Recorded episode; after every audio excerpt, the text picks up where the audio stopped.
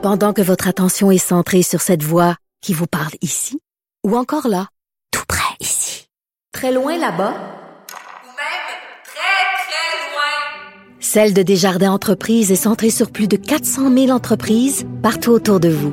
Depuis plus de 120 ans, nos équipes dédiées accompagnent les entrepreneurs d'ici à chaque étape pour qu'ils puissent rester centrés sur ce qui compte, la croissance de leur entreprise.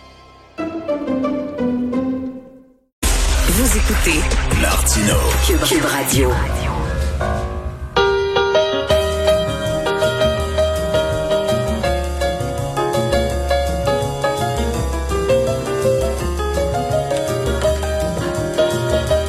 Alors ça, ça c'est les amateurs de, BD et de dessins animés. Vous connaissez la musique de Peanuts, Charlie Brown, qui est d'ailleurs mon euh, mon disque de Noël préféré de l'année. Le gars qui faisait la musique jazz de Charlie Brown a fait un disque de Noël, Noël Charlie Brown, qui est absolument magnifique. Pourquoi ça? Ben parce qu'on va parler à Guy Perkins, blogueur militant pour la laïcité, dévoreur d'essais, et je lui ai demandé de nous, tiens, parce qu'on va aller acheter euh, des livres pour lire dans le temps des fêtes, parce que c'est tout ce qu'on va pouvoir faire. Donc, nous donner ses conseils de lecture. Salut Guy. Salut Richard, comment ça va? Ça va très bien. Tu, tu commences par un livre qui s'intitule The Peanuts Paper, justement, et c'est pour ça qu'on écoute la musique des Peanuts. Ben, ouais, c'est- mon coup de cœur. C'est mon coup de cœur qui est un coup de cœur très biaisé parce que je suis un fan fini des Peanuts. Euh, puis Peanuts Paper, c'est un, un bouquin qui est apparu euh, en début d'année euh, 2020. Euh, c'est un recueil d'essais qui, euh, de, de 33 auteurs et cartoonistes qui rendent hommage à Peanuts, qui rendent hommage à Charles Schultz. Euh, parmi ceux-là, juste pour en nommer un quand même, qui n'est pas le qui est pas le moindre, c'est Umberto Eco, Oh. l'auteur du, du Nom de la Rose.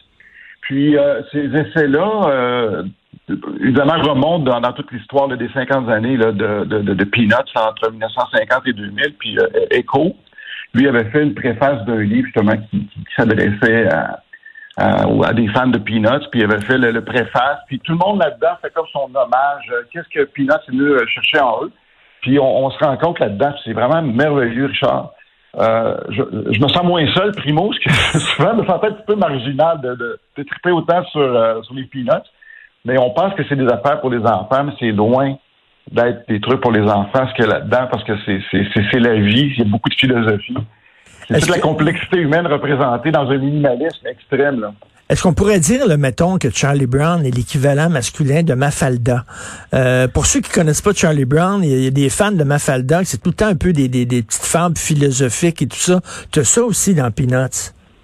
Oui, beaucoup. Puis tous les personnages, euh, on, on- on- cha- chacune, on dirait chacune des portions qui, habitent un humain, parce que dans le fond, tu, tu, tu compiles tous les personnages de Peanuts, puis on se retrouve tous là-dedans. Puis les gens souvent veulent pas s'identifier à Charlie Brown parce que c'est un loser, puis un défaitiste. Mais on, on est tous Charlie Brown à quelque part. là. Mais Et, c'est quoi le petit personnage qui a tout le temps besoin de sa doudou, là? C'est Linus. Ah oui, Linus. Linus, lui, je l'adore. Ben, il y a, y a- il y a un, petit, il y a un petit côté euh, un petit peu euh, paradoxal, Linus. C'est le, le- le- c'est le philosophe, c'est celui qui aime la connaissance. Pour ça, mais lui, plus il en connaît, plus ça le stresse. Puis dans le fond, c'est l'intellectuel, l'intellectuel pascalien, parce que ça lui fait tout peur tout ça, mais c'est lui qui va euh, adhérer justement à un petit côté religieux là, avec le, Great Pumpkin là, qui est en attente du Great Pumpkin. Fait que lui, ça lui prend quelque chose pour le rassurer. Fait que ça se, ça se reproduit par le Great Pumpkin, mais aussi par sa doudou, ça lui prend de quoi se rattacher. Oui, oui, c'est un intellectuel angoissé. C'est pour ça que je, je, je me reconnais peut-être un peu dans Linus avec ma doudou. Euh, un autre, un autre livre de Normand Baillargeon, Petit cours d'autodéfense intellectuelle. Oui, ça, Richard, c'est un livre que tout le monde devrait avoir. Ça devrait être une lecture obligatoire euh, dans les écoles secondaires. Ça devrait même se retrouver dans le tiroir des, de- dans, dans les hôtels, euh, comme on trouvait auparavant là, les euh, évangiles. Ben, c'est ça qu'on. C'est- c'est- écoute, c'est pas un livre qui date de cette année, ça, ça date de 2009. C'est disponible encore en magasin, 20 95. C'est un très bon achat. Tu sais, Richard, je vais me parler de pensée critique, mais la pensée critique, euh, ça, ça demande, ça, ça le dit là-dedans, c'est un cours d'autodéfense intellectuelle, puis euh, bon, je suis moi-même dans les arts martiaux. C'est pas parce que tu fais un cours, que tu lis un livre, que tu deviens soudainement un expert dans la chose. La, la pensée critique, ça demande de la pratique. Faut, Mm. c'est, c'est une méthode. Le, le livre te dit pas quoi penser, ça te dit comment réfléchir. Et il faut encore là, faut parce que là- là- là- là-dedans, ça prend une méthode comme ça, parce que la première personne dont qui on doit se méfier, c'est soi-même. Et on doit se méfier de nos sens, de nos préjugés, nos biais. Avec ça, évidemment, tu te donnes des outils pour justement être capable de, de faire un tri dans toutes les informations, parce qu'on est bombardé d'informations d'une journée. Fait que ça devient un outil indispensable pour se retrouver dans tout le, le chaos infor- d'informations qu'on a. Donc, un manuel pour lutter contre les fake news et contre le dogmatisme. Oui, absolument. Euh, c'est, le livre à avoir. Euh, je le dis, euh, à chaque fois que j'ai la chance d'en parler, j'en parle. Et, et là, ici, aujourd'hui, je me disais, bon, c'est la chance de, de, de le faire. Tout le monde doit avoir ce livre-là. Si vous voulez faire un beau cadeau à quelqu'un, c'est celui-là. Ben écoute, euh, je vais aller tout de suite chez Archambault à côté euh, l'acheter. euh, donc, parce que des fausses certitudes, on en a tous. Hein. Euh, une, Exactement. une histoire de tout ou presque de Bill Bryson. Oui, ça, c'est un livre qui peut très bien accompagner celui dont on vient de parler. Euh, je voulais quand même faire différent, parce que j'aurais pu faire comme bien du monde, me proposer euh, Sapiens euh, de, de, Hmm. de, de, Harari. Voilà, Harari. Euh, c'est très bien, j'ai adoré ce livre-là, c'est un chef-d'œuvre. Euh, mais pour la pensée critique aussi, ça nous prend une bonne base de, de, de connaissances générales. Puis Bryson, dans ce livre-là, évidemment, il fait un... Le, le titre, il porte très bien son titre. C'est une histoire de tout ou presque. Il, est vraiment dans la mouvance la nouvelle discipline qu'on appelle Big History, c'est-à-dire c'est vraiment de l'histoire globale. Parce que l'histoire, n'a pas commencé il y a 500 ans. Ça a commencé au Big Bang. Il part du Big Bang, puis après ça, il remonte. Il va toucher à peu près à toutes les sphères de la science, de l'histoire, et ainsi de suite. Fait que c'est beaucoup de, petits trucs comme ça qui sont intéressants, qui peuvent après ça nous inspirer dans, dans l'eau. Quand tu lis tout ça, tu dis, Hey, moi, euh, j'adore ce, champ-là de quelqu'un m'explique, de- d'un exemple dans la physique ou dans la chimie ou dans l'histoire, et ça t'amène à, à d'autres endroits. C'est un, bon point de départ. J'adore ce genre de penseurs-là qui sont pas en silo, c'est-à-dire que lui, c'est la psychanalyse, l'histoire, la sociologie, la biochimie, l'astronomie, tout ça, un peu comme Harari, comme Big History, plutôt que des, des gens qui, euh, qui, qui connaissent une qui en connaissent beaucoup, mais dans une petite sphère. D'ailleurs, Harari, euh, Sapiens est disponible en BD aussi. Hein? Ils viennent de sortir euh, Sapiens en BD pour ceux qui, qui ont besoin de petits dessins euh, pour passer à travers ça. Donc, une histoire de tout ou presque de Bill Bryson.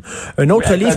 Euh, ben, euh, juste en terminant, 1995, c'est une aubaine pour avoir autant d'informations. Ah oui, super. Trop et jamais assez de Mary L. Trump. Oui, ben cette année 2020, euh, on- il y a eu une, une pléthore de, de, de, de livres sur euh, Donald Trump qui sont sortis. Euh, on aurait pu parler d'une loyauté à toute épreuve de James Comey, ben Rage de Bob Woodward. Mais moi, j'ai un penchant pour celui de Mary Trump. Pourquoi? Parce que c'est l'extrême proximité qu'elle avait avec lui. Donc, euh, C'est sa nièce? dans la- C'est sa nièce. Elle, elle connaît. C'est pas juste des anecdotes qui, qui sont rattachées à sa présidence ou à ces trucs-là. C'est vraiment du tout début, elle, elle, a- elle a grandi autour de lui. euh, Mm. euh, puis en surplus, en plus de cette proximité-là, ben, ce qui n'est pas négligeable non plus, c'est que c'est quand même une psychologue. Donc, il fait une analyse Ah, oui. psychologique de, son nom qui, est, euh, qui, qui est très inquiétante.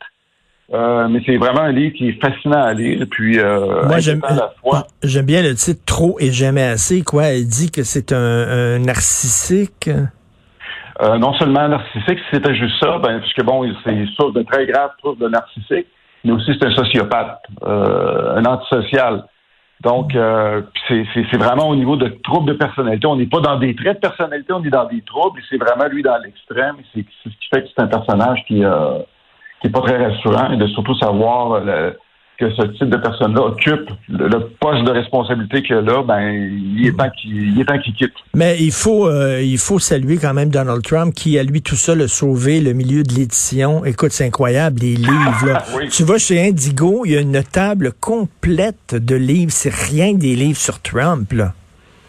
Euh, effectivement, puis oui, c'est inspirant pour les gens. Euh, Trump a été mis au monde par ses, fond, été mis au monde par ses détracteurs, mais là, je pense que c'est Frankenstein qui se retourne contre euh, son créateur.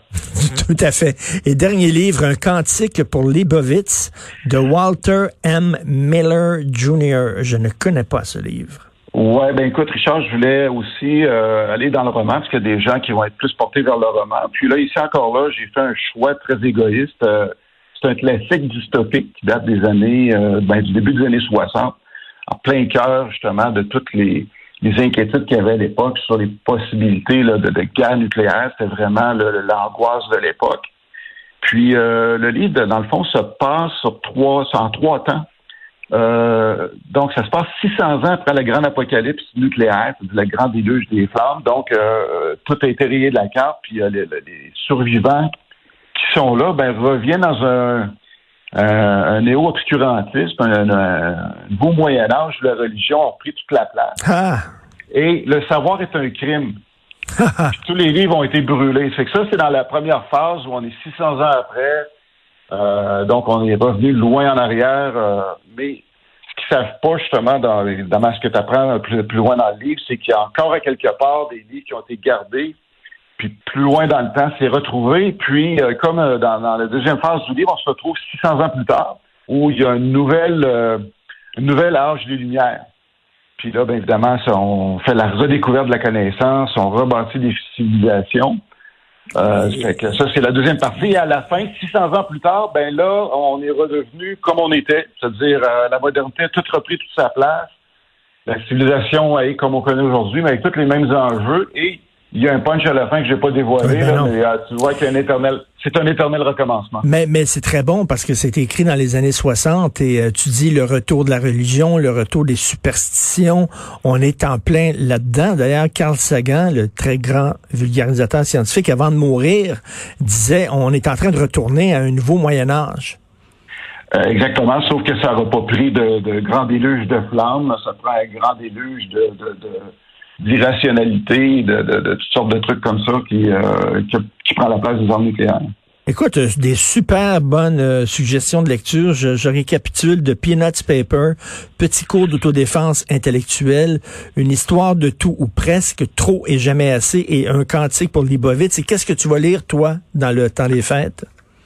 Euh, là, je me suis promis de lire euh, le fameux essai de, euh, sur le, le, coronavirus qui s'appelle Apollo's Arrow pour qu'on puisse parler au retour après les fêtes. Euh, ça, ça m'intrigue. Il fait un bilan justement de tout ce qui est connu à date là-dessus et qu'est-ce qui est anticipé pour l'après. Donc, ça va être ma lecture mais aussi je vais quand même me détendre, je vais lire quelques romans et euh, me, replan, me tremper dans des vues classiques d'Hemingway. Parfait, mais moi je vais lire de Peanut Papers en tenant ma doudou.